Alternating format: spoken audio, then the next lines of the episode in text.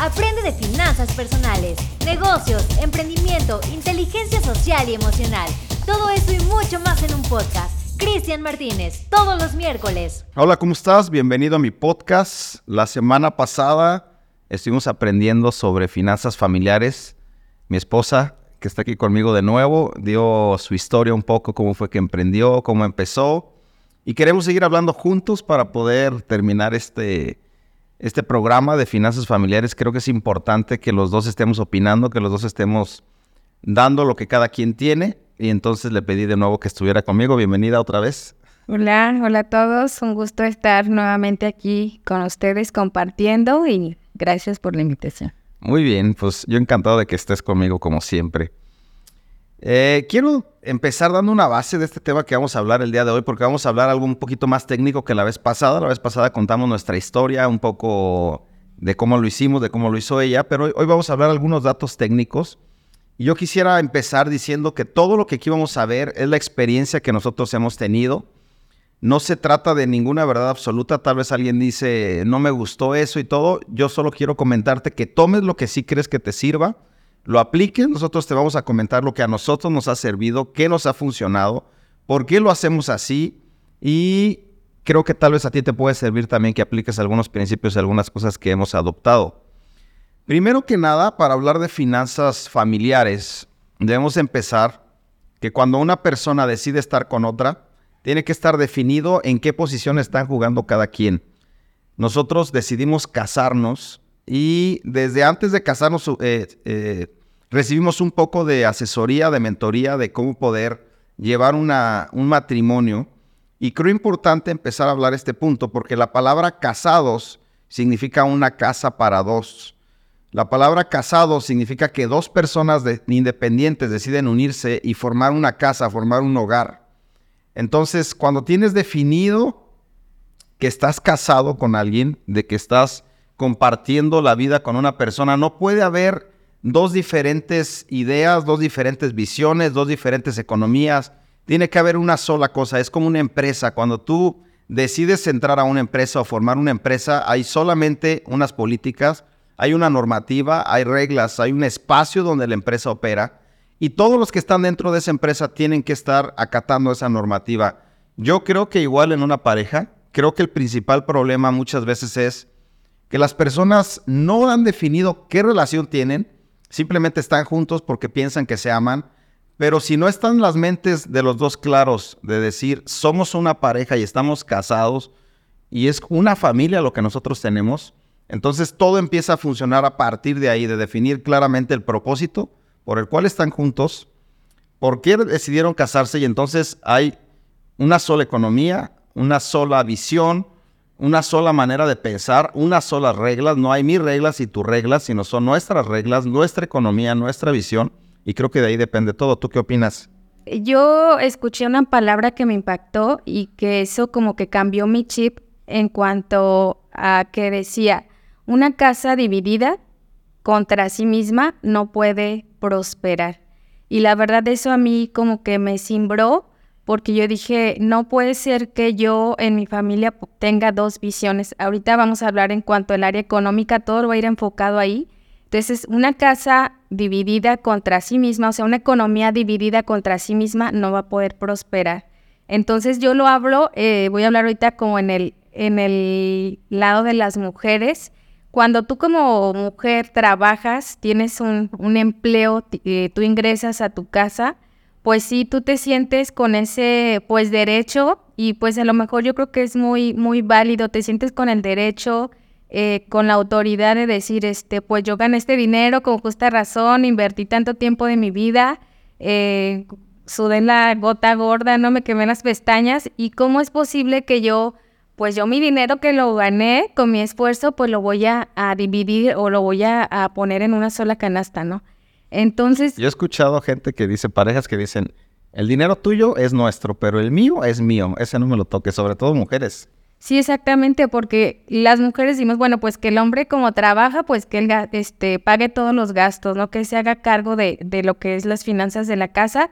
Y yo trabajo y el mes es un extra, pues para comprarme mis gustitos y todo. Ahorita voy a ir enseñándoles eh, de qué manera yo, yo lo hago, pero punto importante, manejar una sola economía. Y aquí es que como mujer, al punto que iba anterior, cuando tú dices, bueno, yo trabajo, yo ingreso, a mí me gustaría que en este día tú puedas eh, abrir un poquito tu, tu mente y puedas entender, porque yo lo entendí en el momento, que cuando yo este, decidí eh, tener una sola economía con, contigo, realmente era porque yo entendí que los dos, los dos íbamos a, a potencializar todos esos recursos. Entonces, cuando yo lo hacía de una manera, si yo lo hubiera hecho todo lo contrario, decir son mis cosas, son mis recursos, en lugar de sumar a la economía de nuestra casa, de nuestro hogar, yo estaba restando. Era como si en mi propia casa hubiera existido como un autorrobo, ¿no?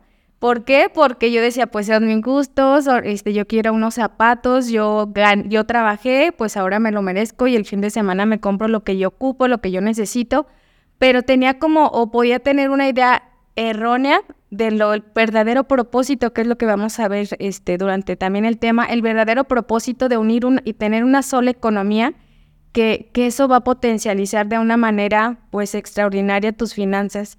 Entonces, ¿por qué? Porque cuando tú decides tener una economía separada, pues en lugar de beneficiar a tu familia, le estás perjudicando. Y a veces nunca lo pensamos así, sino que somos egoístas y decimos, es lo mío, ¿no? Como dice mi esposo, lo, lo tuyo este, es mío y, lo mío es mío. Me gustó eso, porque sí, imagínate una persona en tu propia casa que te esté robando, suena fuerte.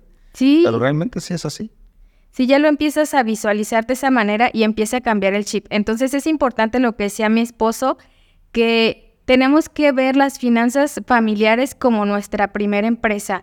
Debe de haber una misión, el por qué, por qué estamos haciendo las cosas, una visión hacia dónde vas, cómo te ves en un año, en cinco años, eh, en un futuro, cómo ves eh, tu área financiera y también entra lo que es la administración, cómo le vas a hacer para lograr esas metas, esos sueños. Entonces es muy importante este, tener una, una, como punto número uno, tener una visión, una visión clara para ver a dónde vas. Y Sí, creo importante ahí comentar algo porque hay una palabra en la Biblia que dice que una persona vence a mil, pero dos unidos vencen a diez mil. Y pudiera ser que dos, si uno venció a mil, pues dos, dos mil, ¿no?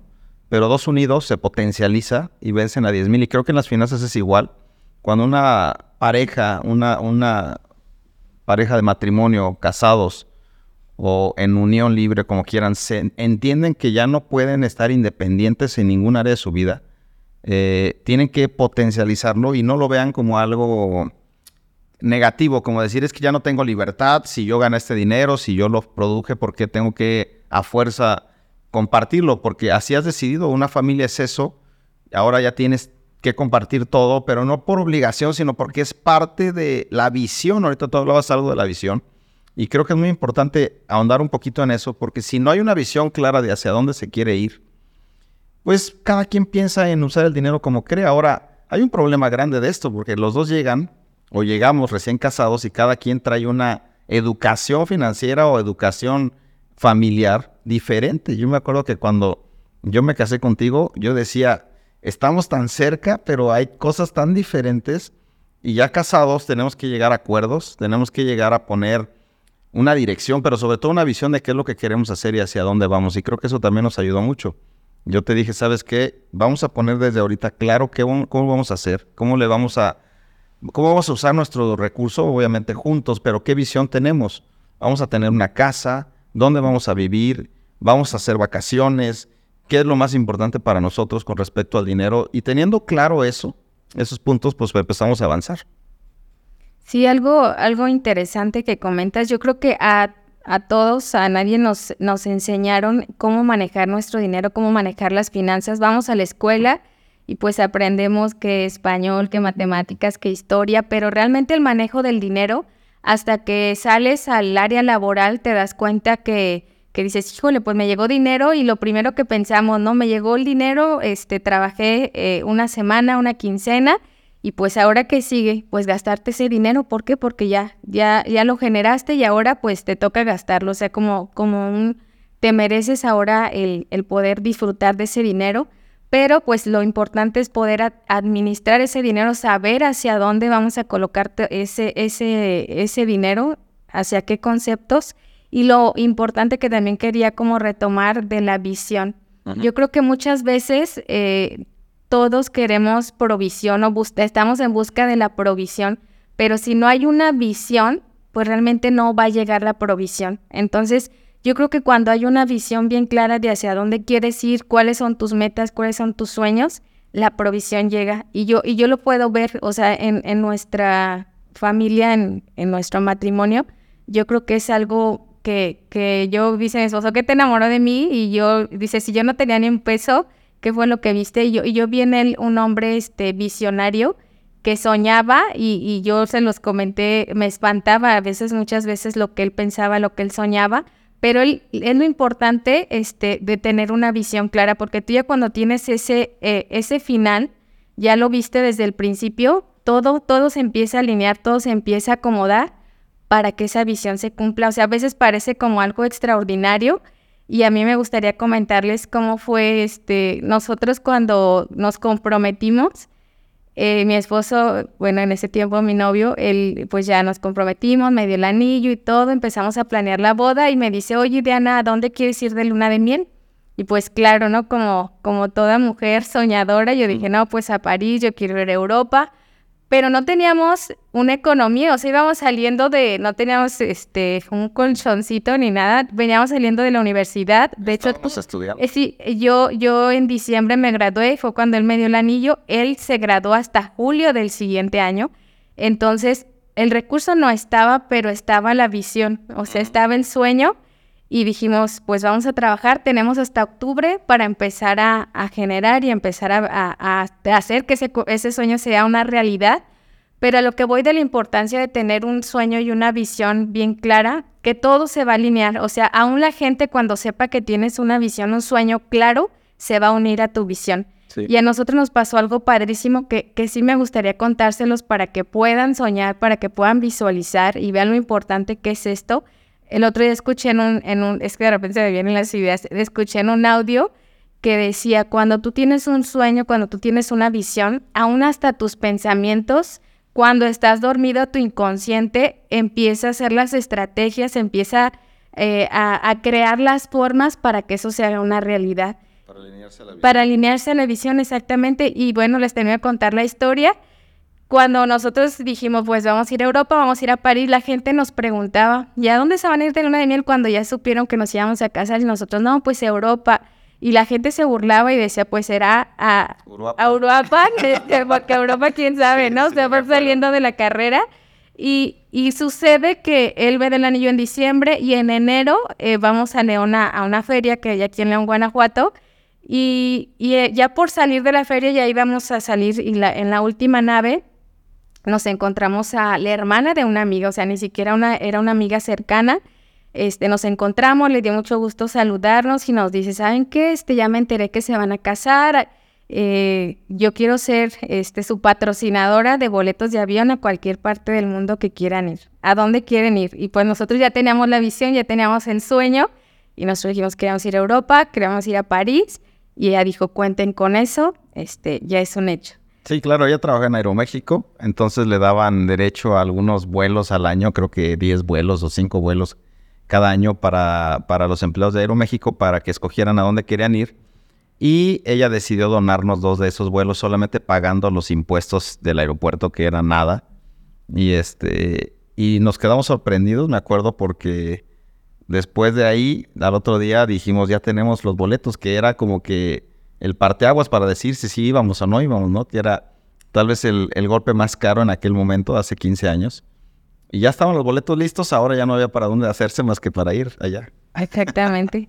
Entonces, vamos a, durante este tiempo, vamos a empezar a, a, decirles algunos tips que, como decía mi esposo, nos han funcionado y, y que no, como dice, no es que para todos aplique lo mismo. Yo creo que cada familia, cada economía es diferente, pero hay principios que aplican para todos y si tú los llevas a cabo, pues van a ser una, una realidad y van a ser un cambio en, en tu vida. Entonces, para tener finanzas eh, familiares sanas, yo creo que primero tenemos que empezar con un presupuesto. Sí, yo, yo creo que es importante hablar de administración. La vez pasada les dije, vamos a profundizar un poquito de administración, porque los problemas de todos, de cualquier persona, de cualquier familia, de cualquier empresa, siempre son por mala administración. Quiero dejar claro eso. Y la administración no significa hacer sumas y restas. La administración empieza con la concepción que cada persona tiene del dinero, qué es lo que quiere hacer, para qué cree que es el dinero. Si una persona cree que el dinero es para gastarse y solamente para gastarse, va a ser muy difícil que tenga correcta administración. Si una persona empieza a tener educación financiera y entiende que el dinero no solo es para gastarse, sino también para que trabaje para ti y para que produzca más dinero, si tú tienes el concepto el día de hoy de que el dinero es una semilla que tú puedes sembrar y esa semilla se convierte en un árbol y ese árbol después da mucho fruto y te cambia el chip de que el dinero no solo es para gastarse como te han enseñado, porque traemos muchos dichos, nos han dicho, es que mira, cuando te mueras, nada te vas a llevar, entonces tienes que gastarte todo. Mm, también has escuchado, el dinero es para gastarse y la vida es para vivirse, estoy seguro que has escuchado eso. Pero si solo piensas eso y tú dices, el dinero es para gastarse y lo tienes claro, que es una verdad y la otra persona también, va a haber una mala administración y van a estar gastando siempre dinero y van a tener problemas financieros. Entonces es importante hablar de administración. Y creo que para hablar de administración primero tenemos que definir el concepto de dinero. Tú y yo lo hicimos en algún momento. A ver, ¿qué es el dinero y para qué lo queremos? ¿Cómo lo vamos a usar? No queremos trabajar toda nuestra vida por dinero, tenemos que hacer inversiones, ingresos pasivos, eso lo dejamos claro. Entonces empezamos a visualizar una visión a largo plazo y a acomodar el dinero con respecto a eso. Pero yo he visto muchas parejas que se mienten el uno al otro, que, que la esposa hace un gasto que no le dice porque tiene miedo a que él le hubiera dicho no es el momento de hacer ese gasto, ¿no? O al revés, el esposo hace un gasto donde no le dice, no le informa, y hay mentiras ahí en ellos y de repente en algún momento sale a la luz y sale un problema por falta de administración y por deudas. Entonces yo quisiera dejar claro eso. Si tú tienes un problema económico, 90% seguro que es un problema de administración. Pero un problema de administración no es porque no has eh, manejado solamente correctamente bien tu dinero, sino no tienes la concepción de para qué lo necesitas, qué es el dinero, cómo lo vas a usar y qué visión tienes. Tienes que empezar por ahí. Si tú tienes claro eso, vas a empezar a poder controlar tus emociones y empezar a administrarte, porque todos hemos escuchado, es importante tener buena administración, te lo aseguro que lo has escuchado, pero ¿por qué no lo hacemos? Porque no tenemos ninguna visión, porque no controlamos nuestras emociones y porque es padrísimo gastar. A todos nos gusta gastar, a todos nos gusta la emoción que genera el comprar algo, pero si no tienes clara una administración, nunca vas a poder avanzar para generar riqueza. Entonces yo quisiera dejar ese punto claro. Y ahí tenemos que hablar de un presupuesto. Un presupuesto es saber direccionar el dinero desde antes, no descubrir a dónde se fue. A ver, lo vuelvo a repetir. Mucha gente dice, yo tengo un presupuesto cada mes y entonces descubro a dónde se fue mi dinero porque voy anotando todo. No, eso no es tener un presupuesto ni tampoco una correcta administración. Tener un buen presupuesto es que tú al inicio del mes hagas rubros y tú le digas al dinero a dónde se tiene que ir. Tú le tienes que dar órdenes al dinero para decirle, tú te vas a ir, esta parte de dinero se va a ir para esto, esta otra parte para esto. Entonces ahí tienes una buena administración y tienes un buen presupuesto. Es difícil eso porque cuando tú tienes una vida desordenada, poder ordenar es como tener una dieta eh, cuando alguien come de manera desordenada. Si te gustan las gorditas, los pambazos, el pozole, el menudo, eh, las enchiladas, los tacos en la noche y de repente alguien te dice necesitas comer bien, es súper difícil porque tu mente ya está configurada a comer mal. Y, y, de repente te dice, mira, ¿qué te parece una ensaladita con un salmón? Y te lo ponen así el plato y al lado te ponen unos tacos de tripa y tú dices, no, pues yo agarro los tacos, me, encantan los tacos, este, ya después habrá tiempo para comer bien. En la parte del dinero es igualito. Cuando tú tienes un desorden y nunca has tenido una administración, nunca has tenido una visión, nunca has tenido una concepción clara del dinero y tienes tu mente configurada para decir el dinero es para gastarse, es bien difícil ordenar si te tienes que hacer nuevos hábitos día con día para que puedas empezar a ordenar esa parte. Entonces, aquí vamos a ponerles un presupuesto mensual eh, donde están los gastos más básicos, lo vas a poder descargar eh, después de que termines de escuchar este podcast y lo puedas hacer para que tú lo hagas. Pero un presupuesto es saber exactamente todos los gastos de tu estilo de vida que tú tienes y direccionar el dinero desde antes, no descubrir después. Entonces, cuando tú y yo empezamos a crecer y me acuerdo avanzar, tuvimos que hacer cuentas y decir, a ver, ¿cuánto cuesta nuestro estilo de vida que queremos? Y de así empezamos. Yo recuerdo que antes de casarnos hice cuentas porque yo tenía la decisión de seguir trabajando en la arquitectura o empezar a emprender, que ya estaba emprendiendo desde antes de casarme, ya, ya tenía la noción de cómo se ganaba el dinero a través de una inversión, aunque no tenía ninguna cultura financiera. Pero recuerdo que decía, a ver, me voy a emplear y voy a meter un currículum y, me acuerdo que me decían, lo más que te podemos pagar son 12 mil pesos. Y tienes hora de entrada, pero no hora de salida. Vas a trabajar de lunes a domingo y vas a ganar 12 mil pesos. De aquel tiempo, hace 15 años, 12 mil pesos yo creo que eran como unos 25 mil de ahora, más o menos, como al doble. Y era un buen sueldo, no era un sueldo tan bajo. Había sueldos de mil pesos a la semana que alguien ganaba cuatro mil. Entonces 12 mil ya no estaba tan mal. Pero yo me acuerdo que hicimos cuentas de nuestro estilo de vida, la casa que teníamos, la gasolina del auto, la comida, salir cuando menos una vez a comer fuera. Y ese presupuesto que hicimos, esos, ese registro de gastos, superaba 12 mil pesos, se iba como a 14 mil pesos.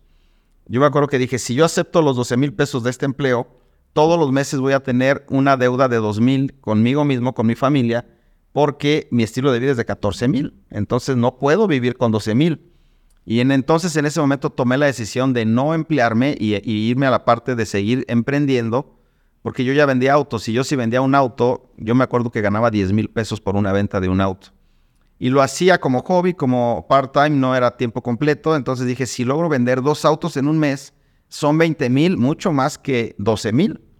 Y por ahí empezamos, por ahí nos fuimos. mi intuición me dijo, hazlo de esta manera. Yo ni siquiera me consideraba experto ni tampoco recibí mucha asesoría en ese punto. Solamente fue intuición. Y, entonces ya teniendo claro cuánto necesitábamos para vivir, así empezamos.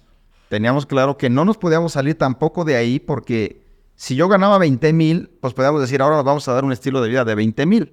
Y luego si vendía tres autos, ganaba 30 mil, decía, pues ahora nos vamos a dar un estilo de vida de 30 mil y nos manejamos moderados mucho tiempo, este, siendo fieles a ese presupuesto, ¿te acuerdas? Sí, yo creo que es muy importante este, tocar este punto del presupuesto, saber cuáles son mis ingresos reales, cuánto estoy generando semanalmente, quincenalmente o mensualmente, como decía mi esposo. Va a haber ahí un ejemplo de, de un presupuesto mensual para que tú veas cuál es tu realidad, en dónde estás parado, qué es lo que está ingresando, cuáles son tus gastos. Hay gastos eh, fijos que, que ya no los podemos quitar, ¿verdad? Que la comida, que la luz, que el agua, pero hay gastos variables y muchos gastos que son esos eh, fugas hormigas que hasta que haces algo conscientemente en papel te das cuenta y dices, híjole, o sea, se me está yendo el dinero. Y como dices tú, nosotros siempre nuestros gastos fueron por abajo de nuestros ingresos. Entonces eso nos permitía que cada mes teníamos una utilidad, teníamos como ese excedente. Pero lo más padre que yo quiero comentarlo aquí que, que, decía mi esposo, a veces cuando tienes ese excedente, porque a lo mejor yo creo que muchos de los que nos están viendo dicen, pues yo también vivo abajo de mis gastos y este ese excedente no es para gastártelo, no es para irte de vacaciones o no es para comprarte el gustito. Yo creo que hay, hay tiempos y, y cuando tú empiezas a tener ese excedente, ese excedente es para invertirlo, para que ese dinero empiece a trabajar para ti, porque si, no, si nunca llegas al punto del ahorro, pues eso no va a suceder. Entonces, gracias a Dios, nosotros siempre vivimos por abajo de nuestros gastos, tuvimos ese excedente. Y ahora en este momento, este, yo les quiero platicar un poquito un tip de lo que yo hago. Por ejemplo, yo siempre cuido el capital. Yo la vez pasada les decía, cuida tu capital, o sea, no te lo gastes, no te lo comes porque es el que te va a dar para comer. Entonces yo, por ejemplo, este, tengo, tengo mi ingreso de, del negocio, pero si yo quiero darme un gusto porque es válido, porque puedes decir, híjole, entonces no se da ningún, ningún gusto, no salen vacaciones, no. Claro que sí lo hacemos, pero ahorita lo vamos a ver con un orden que es la administración pero entonces tenemos, si yo tengo ese excedente en mi negocio, yo digo, bueno, pues voy y me compro los zapatos que quiero o si se me antoja una bolsa. Yo lo que hago, Diana, es que yo hago una limpieza de closet. O sea, yo siempre cuido mi capital. Yo nunca disminuyo mi capital o no me como mi capital, sino que digo, bueno, se me antojó aquella bolsa, se me antojaron aquellos tenis. Empiezo a ver mi closet empiezo a dar una limpieza, digo, esto ya no me, ya no lo uso, este está en buenas condiciones, lo voy a sacar y hago una venta de, que ahora se usa mucho, ahí se los pasa como tip, eh, de venta de, de, closet, de limpieza de closet, entonces saco lo que no me sirve, lo que ya no ocupo, y con ese dinero compro lo que yo, este, mi gusto, por así decirlo, pero mi capital sigue trabajando, sigue generando. Entonces es muy importante, por eso es muy importante el presupuesto, porque si no, si, eh, si estás al contrario, que tú dices, ¿sabes qué, Diana? Mis gastos ahora son mayores que mis ingresos, entonces yo ya no tengo utilidad, sino que ahora yo tengo pérdida. Entonces quiere decir que si tienes pérdida, pues ahorita estás en deudas, porque alguien tiene que pagar esa, esa pérdida, ¿no? Y, y empiezan las deudas y empieza esa bola de nieve. ¿Por qué? Porque ya tus gastos te están comiendo. Entonces tienes que hacer algo. ¿Qué podemos hacer para salir de deudas? Sí, estoy de acuerdo. Cuando alguien empieza a tener educación financiera, el mejor secreto que te puedo dar es que construyas capital, lo que ahorita mi esposa decía. Y eso como que pareciera, mm, o sea, a veces no lo acepta la gente. Yo platico con mucha gente que enseño financieramente y yo les digo, mira, ¿quieres un secreto? Construye capital. Y la gente dice, bueno, voy a construir capital ya cuando esté más grande, ya cuando tenga 40 años. Ahorita déjame disfrutar de la vida, quiero gastar, quiero salir a Cancún, quiero ir de vacaciones y no se enfocan en construir capital. Si el día de hoy tú me estás viendo o escuchando y entiendes que el juego de la riqueza se gana construyendo capital y para que puedas construir capital necesitas administrarte para que puedas siempre sobrarte dinero. Te tiene que sobrar cuando menos el 10% de lo que ganas. Después de que te sobre ese 10%, lo ahorras, lo acumulas un tiempo y de ahí ese ahorro lo pasas a capital. Una cosa buenísima que tú y hicimos, que aunque no entendíamos mucho de finanzas, no sabíamos, nadie nos había dicho construir capital, yo sí entendía o decía, es importante que el dinero siempre vaya creciendo, nunca para abajo. Porque cuando tú ya tienes capital y tu mente entiende lo que es capital, el capital no se gasta, el capital dejó de ser dinero y el capital se convirtió en capital, que es dinero invertido. Capital significa dinero invertido trabajando para ti, eso significa capital. Entonces el capital ya no se gasta. ¿Por qué? Porque ya no es dinero, es capital, ya no es líquido, ya no es para gastar, es para que trabaje para ti. Ese simple concepto de construir capital y tú poner la visión con tu esposa, con tu familia, de decir, vamos a construir capital, va a cambiar tu administración. Vas a decir, ok, ya no puedo gastar ahorita en esto, aunque me gusta, porque quiero construir capital. Entonces te sobraron mil pesos y tú dices, ¿Me los gasto en el restaurante el domingo o los meto para capital? Y cuando tú decides meterlos para capital, la economía empieza a funcionar, empieza a crecer poco a poco y después se empieza a notar porque el capital es como un ejército de dinero trabajando para ti. Esa frase te la quiero repetir. El capital es como un ejército de dinero que está trabajando para ti. Entonces, si hoy entiendes que necesitas construir capital y que el juego de la riqueza se gana con capital, mira, yo creo que todos han jugado alguna vez turista o Monopoly. ¿Cómo ganas el turista en Monopoly? Comprando hoteles y casas. ¿Y qué significa eso? Capital. Un hotel ya está trabajando para ti, una casa en renta también está trabajando para ti, eso es capital. Entonces así se gana el juego de la riqueza. Si tú el día de hoy entiendes y tú dices, a ver, sí quiero construir riqueza, no quiero estar de pobre toda mi vida trabajando por dinero, quiero que el dinero trabaje para mí y quiero comprar mi libertad, lo más importante de la riqueza no es la apariencia, no es lo externo, sino la libertad que puedes comprar. El poder decir, tengo libertad de tiempo, tengo libertad de espacio, tengo libertad financiera, no estoy tronándome los dedos para el día de mañana, qué es lo que va a pasar. Entonces la libertad vale muchísimo más. La gente que no tiene buena administración, que esté en deudas, nunca va a poder comprar libertad.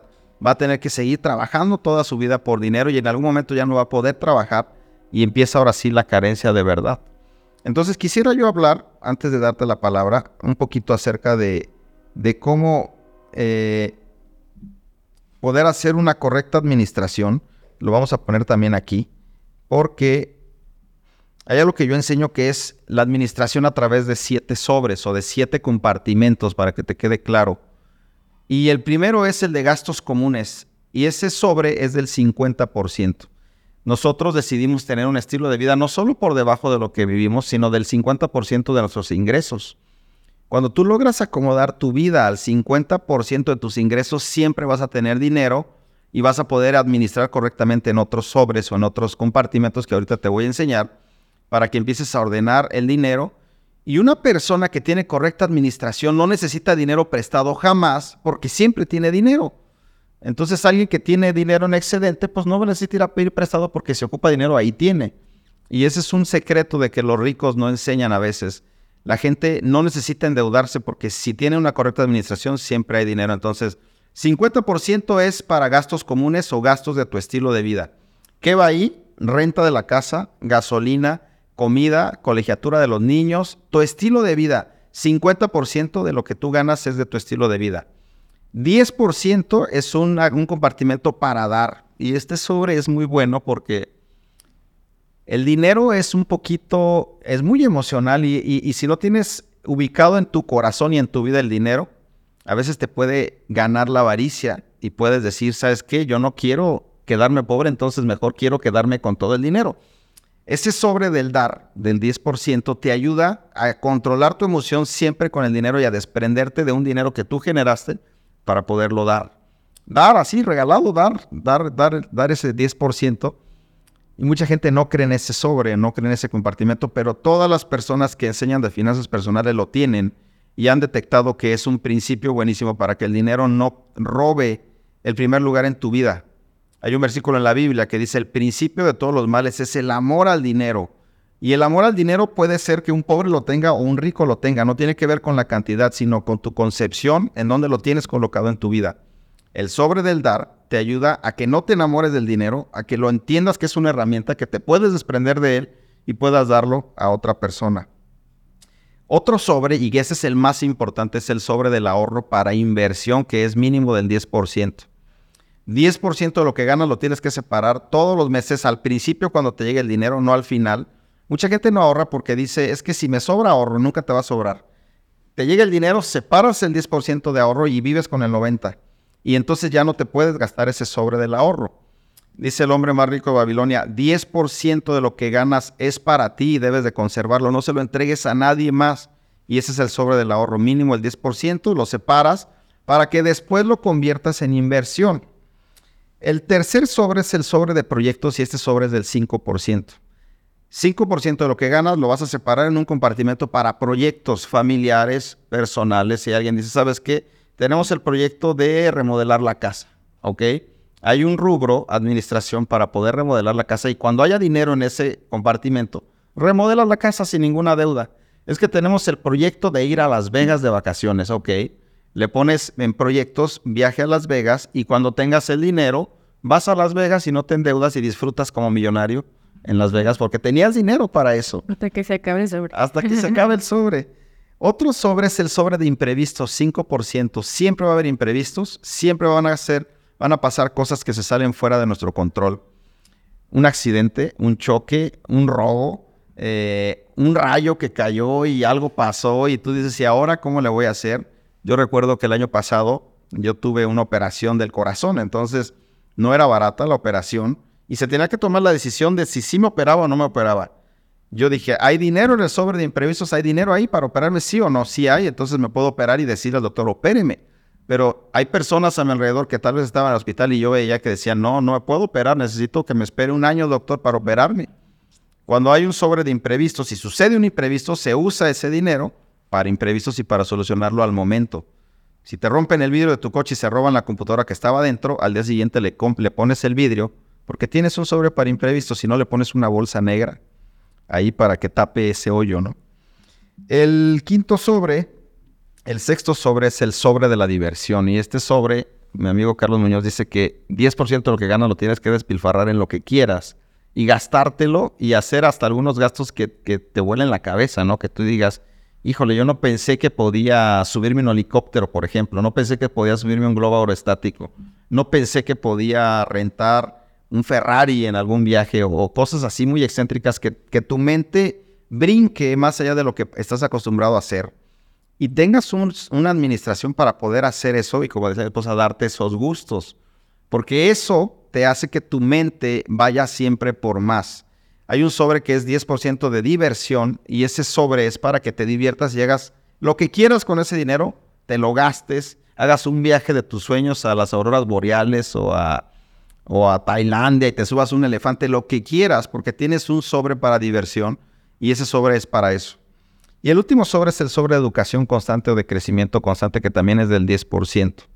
Siempre debemos estar en constante crecimiento, en constante mejora. Y debe de haber una administración para poder mejorar, porque un congreso cuesta, los libros cuestan, una mentoría con una persona que es más experto que tú en algún área te cuesta dinero y debes de tener siempre un rubro para eso. Esta es como una administración ideal. Mucha gente me dice, Cristian, es imposible tener esa administración. Tan solo hablar del 50%, ¿cómo crees si yo necesito el 150, traigo deudas? Tienes que empezar con el sobre del dar y con el sobre de ahorrar. Ya a partir de tu próximo ingreso, vive con el 80% cuando menos. Agárrate el 10% para ahorrar y el 10% para dar y el 80% con eso vive.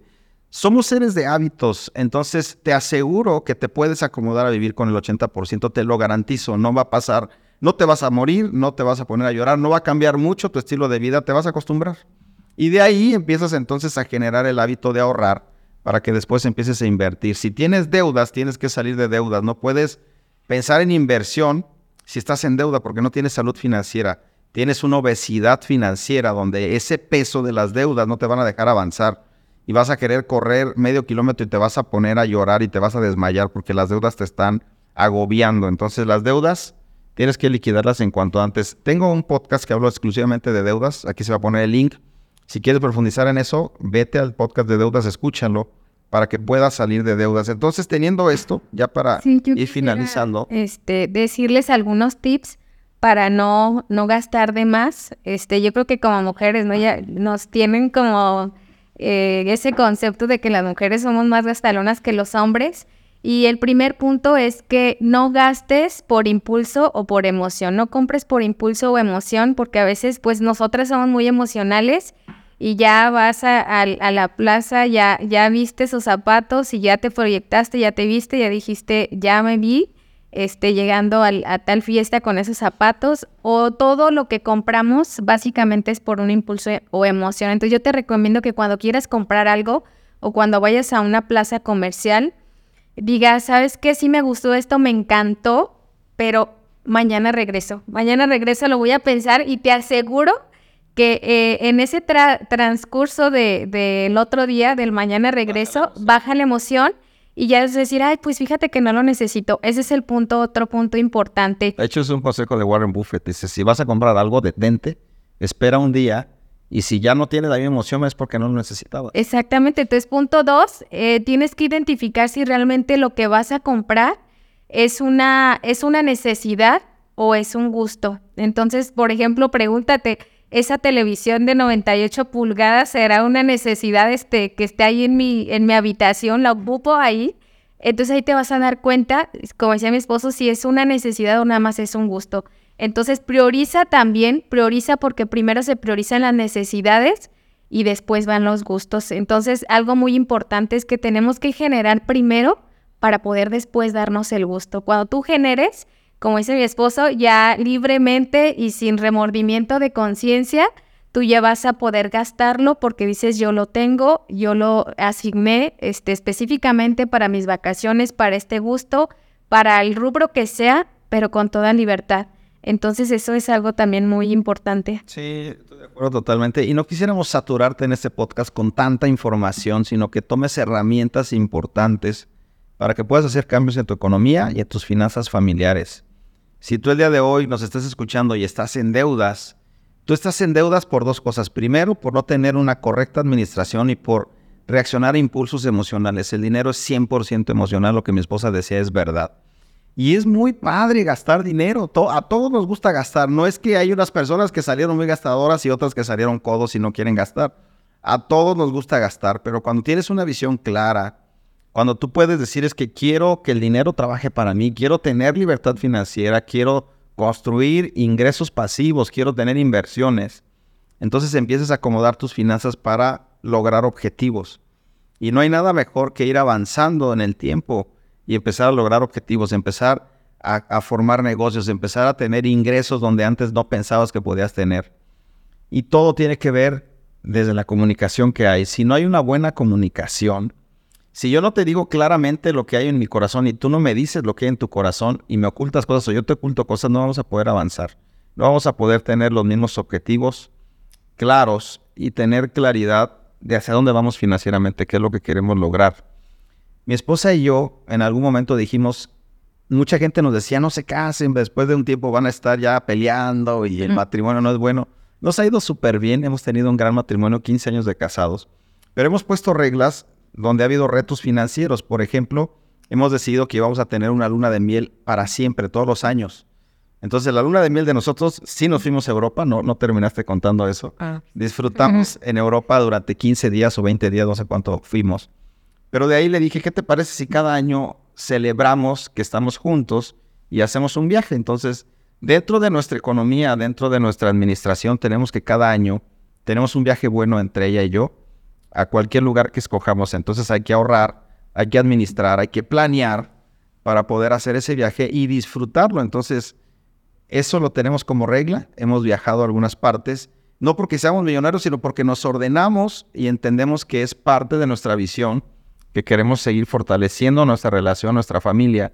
Y ese viaje, pues esperemos hacerlo siempre. El mundo es tan grande y hay poco, tan poquito tiempo para conocerlo todo. Entonces, ¿tú qué visión tienes? ¿Tú qué planes tienes? ¿Tú qué sueñas tener?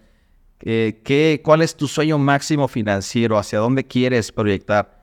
Ponlo claro en un papel y hazlo, empieza a trabajar para que eso se cumpla y entonces vas a tener claridad de hacia dónde vas. Último consejo para cerrar este podcast porque sé que hay mucho que hablar del tema. El dinero lo tienes que pasar inversión. La cuarta ley de la riqueza es la ley de la inversión. Primero, la ley de la ganancia, hay que ganar dinero. Y si los dos están ganando, qué bueno, no, no se mortifiquen porque alguien gana más que otro. Compártanlo, júntenlo y entonces digan, ganamos tanta cantidad. No, no digas, yo gané tanto, tú ganaste tanto y que alguien se sienta menos importante. Eso no es bueno. Segunda ley, la ley del gasto. En la ley del gasto está la administración. Mucho del dinero que ganas lo tienes que gastar por fuerza porque tienes un estilo de vida. Pero ahí entra la administración para que te pueda sobrar. Ya que te sobra, entras a la tercera, es la ley del ahorro. Pero no ahorres para gastar solamente, sino ahorra para invertir. Ese es el gran secreto. Cuando pasas a la cuarta ley, que es la ley de la inversión, y entonces empiezas a ahorrar para invertir y tú puedes ver cómo va creciendo tu capital y cómo vas empezando a manejar negocio y avanzando y cambiando tu concepción y después empiezas a pensar en otro tipo de inversiones. Te das cuenta que no es tan difícil ordenar el dinero, sino hay que tener el conocimiento, claridad de la visión y hacerlo, practicar. El juego de dinero es también de práctica. Tienes que, si quieres mejorar, tienes que practicar. ¿Qué quieres decir para despedirte?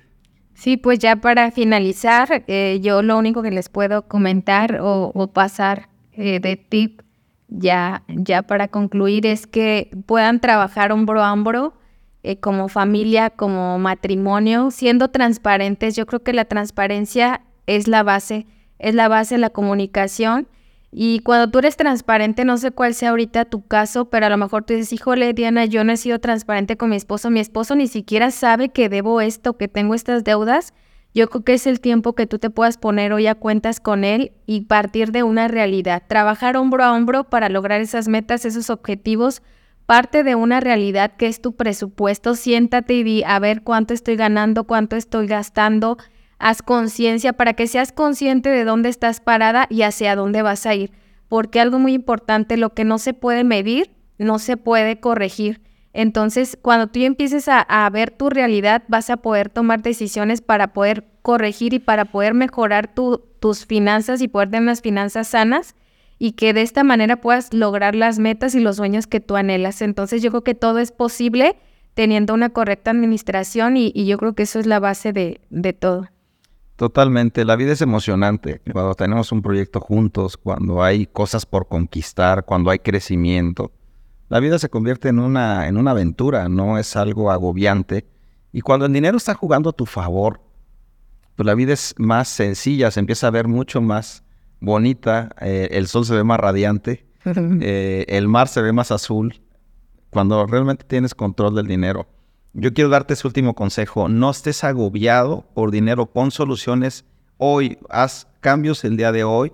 Si tienes secretos con tu pareja, no puedes vivir así. Si tú tienes deudas como hombre también, que ella no sabe y que tú estás agobiado pagando algo mes a mes y que estás escondido ahí, tienes que liberarte hoy, platicar con ella y decirle, ¿sabes qué? Ya andamos mal, yo tengo esta bronca, hice esta deuda, hice este gasto que no tenía que hacer y tengo este problema. Entonces, Cuando se liberen y haya buena comunicación, van a empezar a construir juntos. Se trata de potencializar juntos, entre dos, entre una pareja, la visión que tenemos como familia. Entonces, ese es el consejo final. Espero que tomes acción, que estos pequeños tips de lo que hoy hablamos aquí te sirva. Toma lo que creas que es conveniente para ti, lo que no creas ni nos hagas caso. Este, tú piensas lo que tú quieres. Pero si algo de lo que dijimos te sirve, aplícalo. Si este podcast te gustó, compártelo con otras personas también. Nuestro único objetivo es llegar a más personas para que se beneficien de esta información y podamos sembrar semillas de valor para otros. Gracias por escucharnos, gracias por venir. Ya nada más nos queda uno más donde quiero que estés para cerrar esta parte de finanzas familiares, cómo, cómo poder educar a nuestros hijos financieramente también es importante y cambiar nuestras creencias entonces, eh, nos vemos la siguiente semana, no se lo pierdan, comparte este con tu comunidad y estamos para servirte. Que estés muy bien, saludos. Sí, recuerden eh, como punto final que, que el dinero solamente, yo siempre termino con esto, es un medio y, y, no un fin. Entonces vayamos más allá, vayamos a esa visión, ese sueño y que el dinero solamente juegue a nuestro favor.